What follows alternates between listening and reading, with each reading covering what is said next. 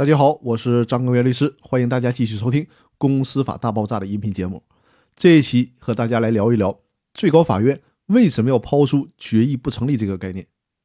我们之前的几期音频已经论述了公司决议撤销、公司决议无效、公司决议不成立的特征和区别，但我估计依然会有很多人对怎么判断公司决议无效、公司决议不成立感到困惑。其实，《公司法司法解释四》的第五条。专门对判断公司决议不成立的标准做了比较细化的规定，相信大家学习完《公司法司法解释四》的第五条之后，对到底什么是公司决议不成立能有一个清晰的判断。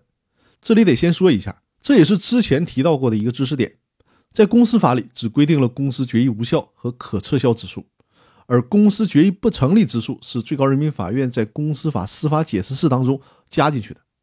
那为什么要特意通过司法解释的形式？加进去这样一个概念呢？因为如果不加进去这个概念，围绕着公司决议的问题就有逻辑上的漏洞和缺陷。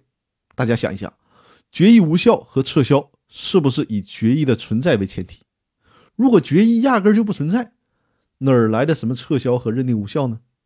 就比如说，我们说一个苹果被咬了一口，或者是苹果烂掉不能吃了，是不是得以苹果存在为前提呢？如果压根儿就没有苹果，哪儿来的烂苹果？公司决议不成立的概念就类似这个道理。比如说，根本就没有召开股东会，或者虽然召开了股东会，但开会的时候根本就没有讨论和表决某个议题。那如果你说这个不曾存在过的股东会或议题是无效和可撤销的，这就比较荒谬了。所以说，最高法院很有必要在司法解释的时候弥补这个逻辑漏洞，因此呢，加进去了决议不成立这个概念。这就完善了对决议瑕疵的救济，不会再存有逻辑漏洞了。对于公司决议不成立的情况，先总结几个主要的情形，方便大家记忆。